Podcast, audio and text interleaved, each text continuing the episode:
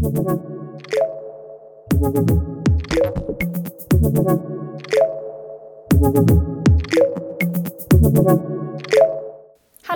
und herzlich willkommen zur ersten Out Ordinary Podcast Folge.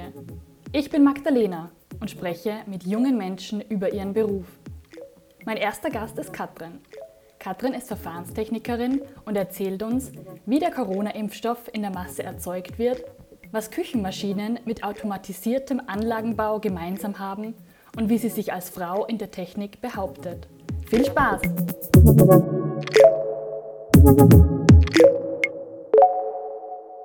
Ich habe heute die Ehre, mein allererstes Podcast-Interview mit einer meiner besten Freundinnen zu führen. Katrin ist Verfahrenstechnikerin und gibt uns Einblicke in ihre Berufswelt.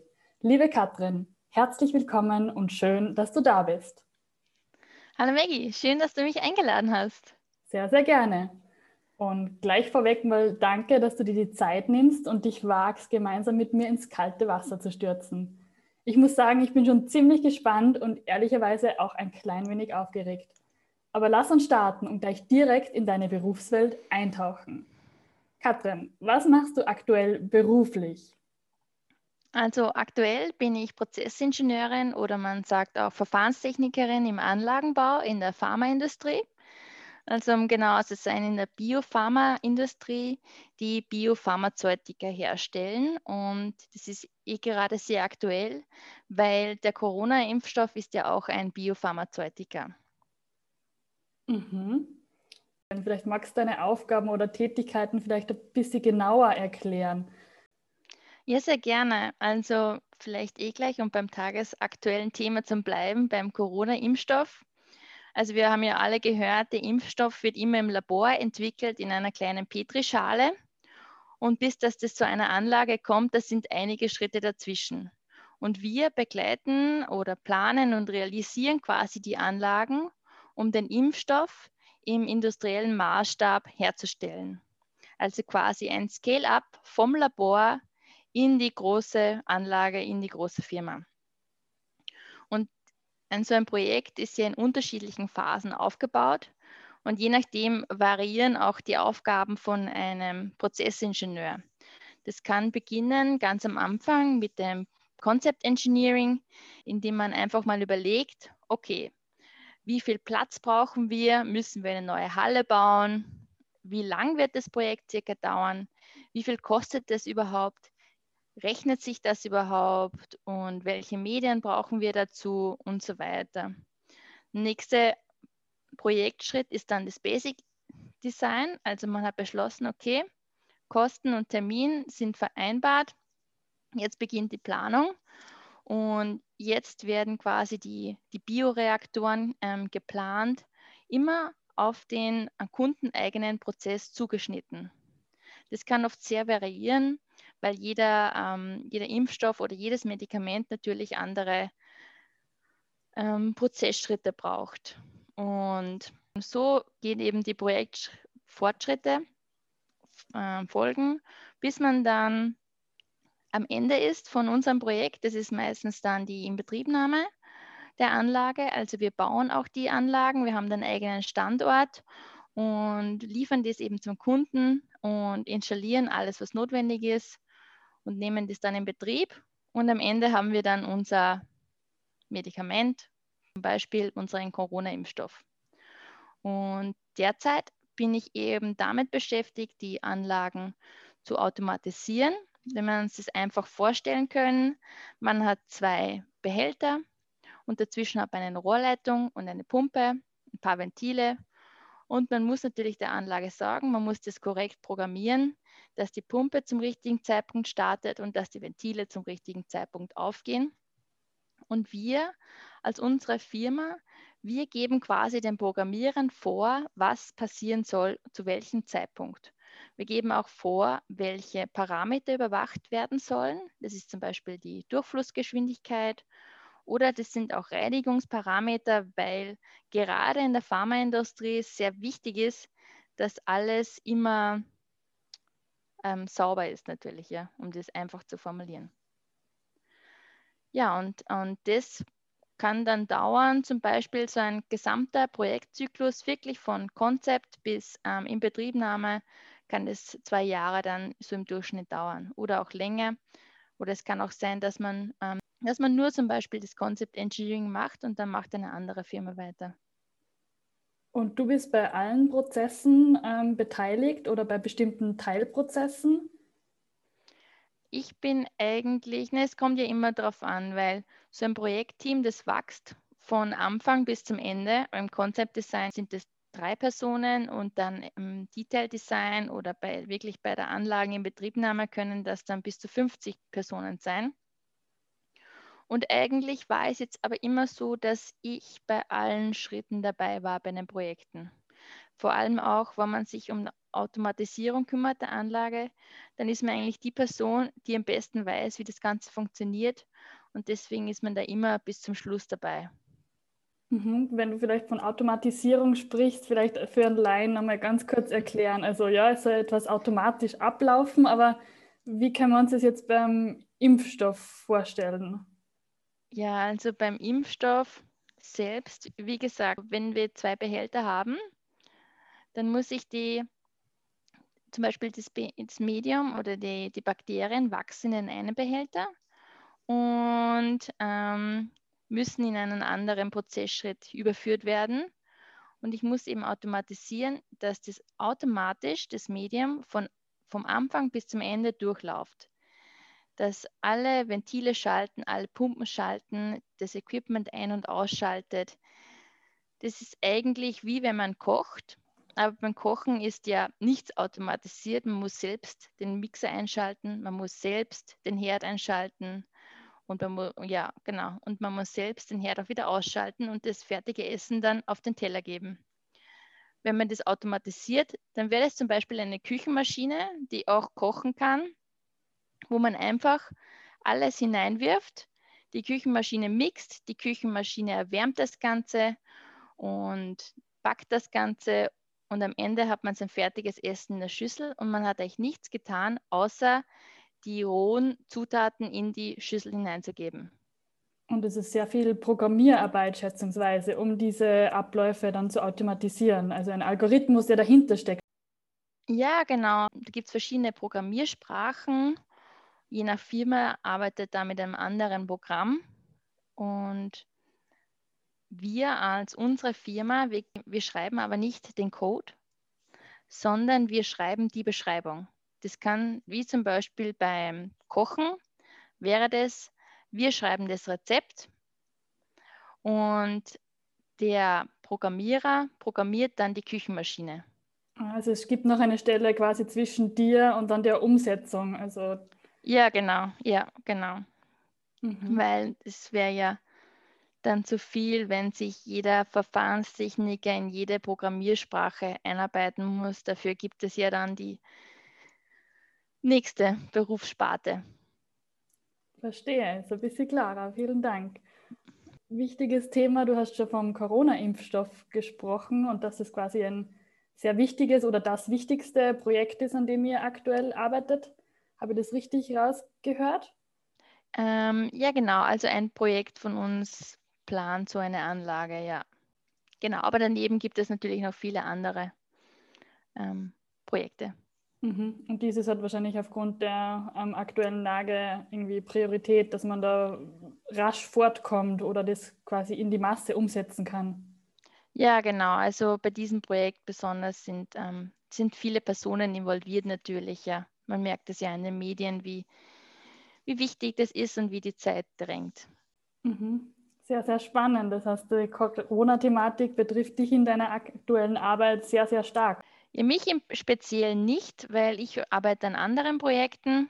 Also ich merke es nur dadurch, dass ich eben immer alleine vor meinem PC in meinen vier Wänden sitze, wie wir alle im, oder wie viele von uns im Homeoffice. Aber Kollegen von mir betrifft das natürlich, ja. Weil die Branche jetzt quasi sehr, sehr gefragt ist und auf Hochtouren arbeitet. Auf jeden Fall, ja. Und wir haben auch viele Personen dieses Jahr eingestellt, einfach weil die Ressourcen benötigt werden, ja. Und jetzt darf ich vielleicht noch einmal zum Verständnis wiederholen. Also es geht quasi um den Anlagenbau, die Maschine ähm, die automatisiert funktioniert und das Endprodukt quasi dann der beispielsweise Corona-Impfstoff wäre. Am Anfang der Kunde hat seinen ähm, Prozess quasi oder sein Medikament gefunden und wir bauen das eben dann im großen Maßstab. Wir bauen die Bioreaktoren, also die Behälter, verlegen die Rohrleitungen und wir eben automatisieren dieses, die Anlage und am Ende nehmen wir sie in Betrieb. Unsere Aufgabe hört damit auf, das Medium eben von A nach B fließt und das Produkt am Ende vor uns ist. Und das sind vor allem flüssige Medien quasi dieses Endprodukt oder sind es auch quasi Tabletten? Also wenn ich an die Pharmaindustrie denke, kommen mir spontan eben vor allem Tabletten in den Sinn. Genau, und deswegen habe ich zu Beginn eben gesagt, wir, unsere Firma ist in der Biopharmaindustrie tätig und in der Biopharmaindustrie ähm, sind es hauptsächlich flüssige Medikamente, ja. Weil eben von Bio kommt es und es basiert alles auf der Biologie, auf Zellen, auf Mikroorganismen und es wird nicht synthetisch hergestellt, wie bei Tabletten zum Beispiel. Vielen Dank für die Aufklärung. Sehr, sehr viele Fachbegriffe, die ich da jetzt schon gehört habe. Vielleicht einmal ein bisschen in Richtung deinem Werdegang. Wie landet man denn quasi in der Branche? Und vielleicht kann ich einen kleinen Schwenk in unsere Schulzeit machen. Also wir sind acht Jahre gemeinsam ins Gymnasium gegangen und haben da auch acht Jahre gemeinsam die Schulbank gedrückt, sind auch nebeneinander gesessen. Und wenn ich mich da erinnere, dann war die Katrin immer eine der Klassenbesten in den Fächern Chemie und Physik, aber nicht, weil sie so viel gelernt hat, sondern vor allem, weil sie es verstanden hat, im Gegensatz zu uns, die viel gelernt haben, aber das trotzdem nicht verstanden haben. Ähm, war das vielleicht ein ausschlaggebender Punkt, der dich in diese Richtung gebracht hat? Oder was würdest du jetzt im Nachhinein sagen? Wie kommst du zu diesem Thema? Erstmal danke für die lobenden Worte. ähm, ja, weil es stimmt schon. Also Chemie hat mich immer sehr interessiert. Und unser Chemielehrer war ja, wie du weißt, da auch sehr bedacht, dass er immer die Frauen in die Technik äh, mit uns teilt, also die Organisation jetzt, ob es die noch gibt oder so. Das hat mir schon geholfen, weil die haben halt immer Ausflüge in technische Betriebe organisiert und so ist dann auch nach und nach das Interesse dafür gewachsen. Und eigentlich bin ich dann einfach auf die TU Graz gefahren, zum Tag der offenen Tür, habe mich informiert, was gibt es denn für Studien, habe dann einen sehr netten Professor kennengelernt, der mich sofort in Vorlesungen eingeladen hat, bin dann in die Vorlesungen gegangen und ja, dann habe ich mich entschlossen, Verfahrenstechnik zu studieren. Und meine Masterarbeit, die habe ich dann bereits im Pharmabereich, im Anlagenbau gemacht. Da habe ich dann wirklich eine, eine Anlage für Tabletten in Betrieb genommen und auch mit Pharmafirmen zusammengearbeitet. Und das war quasi mein Wegbereiter für die Tätigkeit, die ich jetzt mache. Ja, genau. Mhm. Also da der Weg in die quasi Pharmaindustrie. Aber du hast auch schon angesprochen, hast sehr viel Praktika gemacht und auch schon Erfahrungen in anderen Bereichen gesammelt. Vielleicht kannst du uns ganz kurz mal sagen, wo kann man denn als Verfahrenstechnikerin noch arbeiten? Also wir haben jetzt ein Beispiel aus der Pharmaindustrie. Ähm, was wären denn andere Branchen? Ja, prinzipiell ist das, ähm, das Feld eines Verfahrenstechnikers oder einer Verfahrenstechnikerin sehr breit aufgestellt. Ich habe auch schon bei BMW gearbeitet, in der Automobilindustrie. Man kann in Lebensmittelfirmen arbeiten, um Prozesse zu optimieren. Man kann in der Energietechnik arbeiten, um, um eben in, in erneuerbaren Energietechnik zum Beispiel auch, ja, eine Energieform ist zum Beispiel der Dampfkessel, kann Dampfkessel vertreiben, planen und dafür Energierückgewinnungsprojekte planen. Und ja, das ist wirklich, wirklich sehr breit und kommt natürlich auch immer darauf an, wo man arbeitet. Es kommt auch auf die Örtlichkeit darauf an. In Wien ist eben die Pharmaindustrie sehr breit. In Linz wiederum gibt es sehr viele Chemiefirmen, wo man arbeiten kann und auch Richtung Prozessoptimierung arbeiten kann. Also wie kann ich einen Prozess energieeffizienter machen, sodass er kostengünstiger ist, weil wir wissen, Energie kostet immer Geld und auch gerade jetzt, ähm, wenn wir an den Klimawandel denken, ist es immer wichtig, dass wir Richtung erneuerbare Energien gehen und weg von fossilen Energieträgern und eben auch, dass wir die Prozesse, die wir alltäglich brauchen, so wie zum Beispiel in der Nahrungsmittelerstellung, einfach so energieeffizient wie möglich machen. Mhm. Hör auch heraus, das ist ein Thema, das dich begeistert und auch interessiert, was erneuerbare Energien betrifft und so weiter. Ja, das stimmt. Das habe ich auch in meinem, also das ist jetzt schon mein zweiter Beruf und in meinem ersten Beruf habe ich mich mehr damit beschäftigt. Aber ich wollte einfach auch deswegen, weil ich mich in der Masterarbeit so intensiv in der Pharmaindustrie beschäftigt habe, einfach das nochmal ausprobieren und kennenlernen.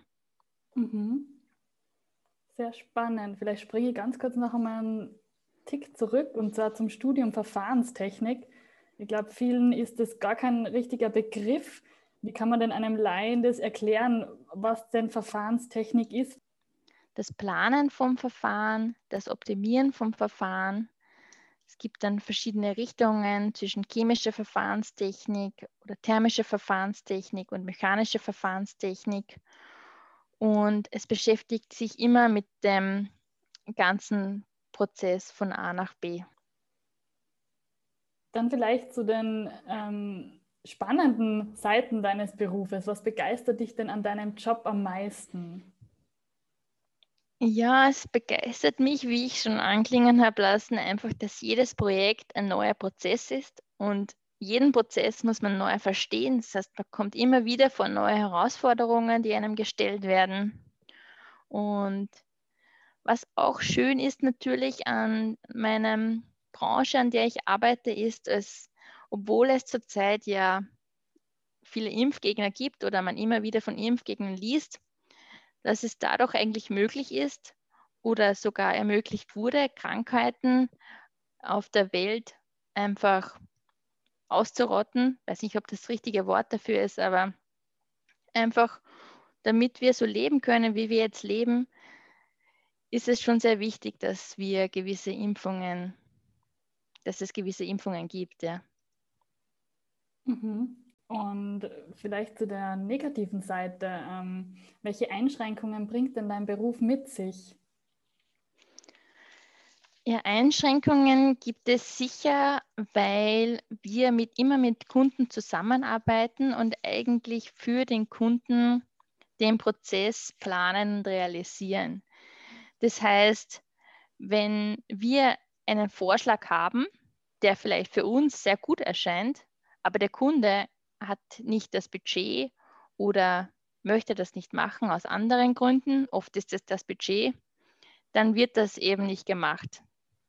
Und das sind natürlich die Einschränkungen, die immer sind im Anlagenbau. Denn am Ende plant man für jemand anderen und wenn der damit nicht zufrieden ist, dann wird es auch nicht realisiert. Und vielleicht, es kann schon manchmal traurig sein, wenn man eine sehr gute Lösung hat, aber eben das das Budget sprengt und nicht realisiert werden kann, der Lösung. Oder für einen selbst ist es dann natürlich eine schlechtere Lösung, die man realisieren muss. Obwohl man vielleicht ein besseres Produkt quasi in den Augen gehabt hat. Die Produktqualität, die darf nie variieren. Aber zum Beispiel ähm, kann ein Prozess energieintensiver sein oder braucht vielleicht weniger Energie. Und darauf kommt es an. Gerade in der Pharmaindustrie ist ja Qualität sehr wichtig. Das heißt, hier da wird es nie Abstriche geben. Sondern quasi nicht am Produkt, sondern quasi am Prozess, wie man zum Ergebnis kommt, wie du gesagt genau. Genau. Es kann auch schon daran liegen, dass man ein, eine große Anlage baut, eine große Betriebshalle plant, aber eben der, der Preis zu hoch ist und man deswegen die Anlage auf sehr engem Platz bauen muss, was dann natürlich die Bedienung der Anlage erschwert. Man versucht dann quasi mit dem Kunden gemeinsam das Optimale rauszuholen, was Budget betrifft und auch ähm, den Prozessablauf wahrscheinlich, dass man dann Kompromisse eingehen muss. Ja, genau.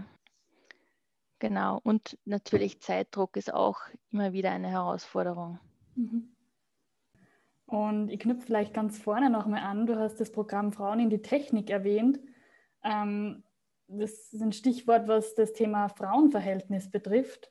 Wie schaut es denn da in dieser Branche aus? Also wenn man vielleicht an das Studium denkt, ähm, ist da das Verhältnis ausgeglichen oder kannst du da einen kurzen Einblick geben, was deine Erfahrungen als Frau in diesem Bereich sind?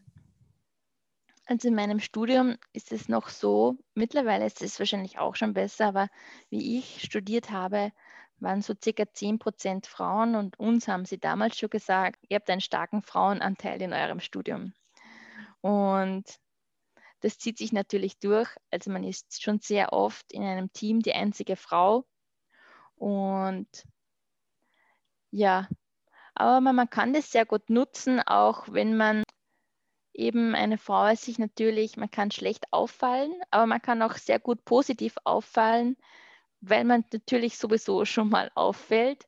Und da muss man einfach dann stark sein und das Beste für sich da rausholen. Es kann natürlich immer wieder mal passieren, dass man sich fragt, okay, hat der jetzt so reagiert, weil ich eine Frau bin oder einfach, weil mein Vorschlag nicht gut war oder sonst was. Aber ja, damit muss man immer klarkommen und ich muss sagen, diese Frage stellt man sich auch eher, wenn man mit älteren Personen zusammenarbeitet, weil wenn man in einem jungen Team ist, dann, dann gibt es eigentlich keinen Unterschied mehr, ob man Mann oder Frau ist. Und mir fällt die Zusammenarbeit sehr leicht mit Männern, natürlich auch, weil man das im Studium lernt, wenn es keine Frauen gibt, dann ist man immer mit Männern unterwegs. Ja. Aber hast du vielleicht da das Gefühl, dass man sich als Frau doch immer noch ein bisschen mehr behaupten muss als Männer? Du hast vielleicht gesagt, in jungen Teams eher weniger, aber wenn man mit älteren ähm, Personen oder Generationen zusammenarbeitet, vielleicht da noch ein bisschen mehr? Ja, natürlich. Also es kommt wiederum auf die Branche an, in der Pharmaindustrie. Wir beschäftigen auch Leute oder es arbeiten viele, ähm, die auch Biotechnologie studiert haben und Biotechnologie ich glaube, das ist mittlerweile schon eine sehr hohe Frauenquote, also wenn nicht sogar über 50 Prozent. Deswegen ist es in dieser Branche einfacher, weil einfach mehr Frauen vertreten sind. Aber eben in anderen Branchen, wenn ich an meinen letzten Beruf denke, da muss man sich schon sehr stark beweisen und auch immer wieder aufpassen, ja, wie man mit den Kollegen dann umgeht und wie sie mit dir umgehen. Und ja, aber eben es hilft nur, da stark zu sein und sich zu behaupten und genau, Schultern zurück und gerade nach vorne. Gute Einstellung. Dann hätte ich noch zwei letzte Fragen an dich. Und zwar, wenn wir in die Zukunft schauen, hast du bestimmte berufliche Ziele? Ja, ähm, ein Ziel von mir, das ist zwar sehr undefiniert noch wäre, wäre mit meinem Lebensgefährten ein Unternehmen zu gründen oder gemeinsam zu arbeiten. Aber wir haben uns da noch nichts Genaues überlegt. Und ja, das ist nur, ja, das ist ein, ein kleiner Traum. Aber wie die Marie von Ebner-Eschenbach sagt, wenn ich sie ähm, zitieren darf, arm ist nicht der, dessen Träume nicht in Erfüllung gegangen sind, sondern arm ist nur der, der nie geträumt hat. Sehr, sehr schöner Spruch.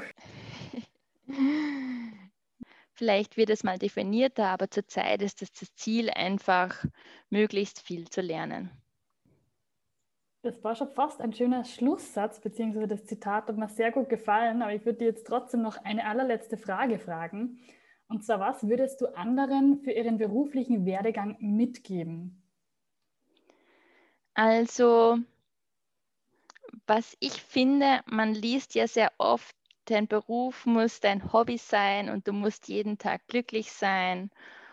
Und also ich persönlich finde, ich muss mich nicht jeden Tag in der Früh auf die Arbeit freuen, denn das Leben ist doch schon mehr als nur die Arbeit. Und mich macht zufrieden, wenn ich einfach ein Ziel habe und mich der Beruf dem Ziel nähert, auch wenn das Ziel einfach ist, jetzt möglichst viel zu lernen und mitzunehmen. Und manchmal gibt es natürlich Tage, wo man demotiviert ist und zweifelt, ob das denn das Richtige ist. Aber ich denke mir, wenn die Richtung stimmt, auf der man, auf der man sich befindet und wenn einem die Perspektive gegeben ist, dann muss man nicht gleich wechseln oder den Kopf in den Sand stecken. Ich glaube, das waren sehr, sehr schöne Schlussworte. Vielen Dank für dieses Gespräch und für die spannenden Einblicke. Ich hoffe, dass wir uns bald wieder persönlich sehen. Danke, ja. Ich hoffe auch, dass wir uns bald wieder treffen können und danke für das Interview.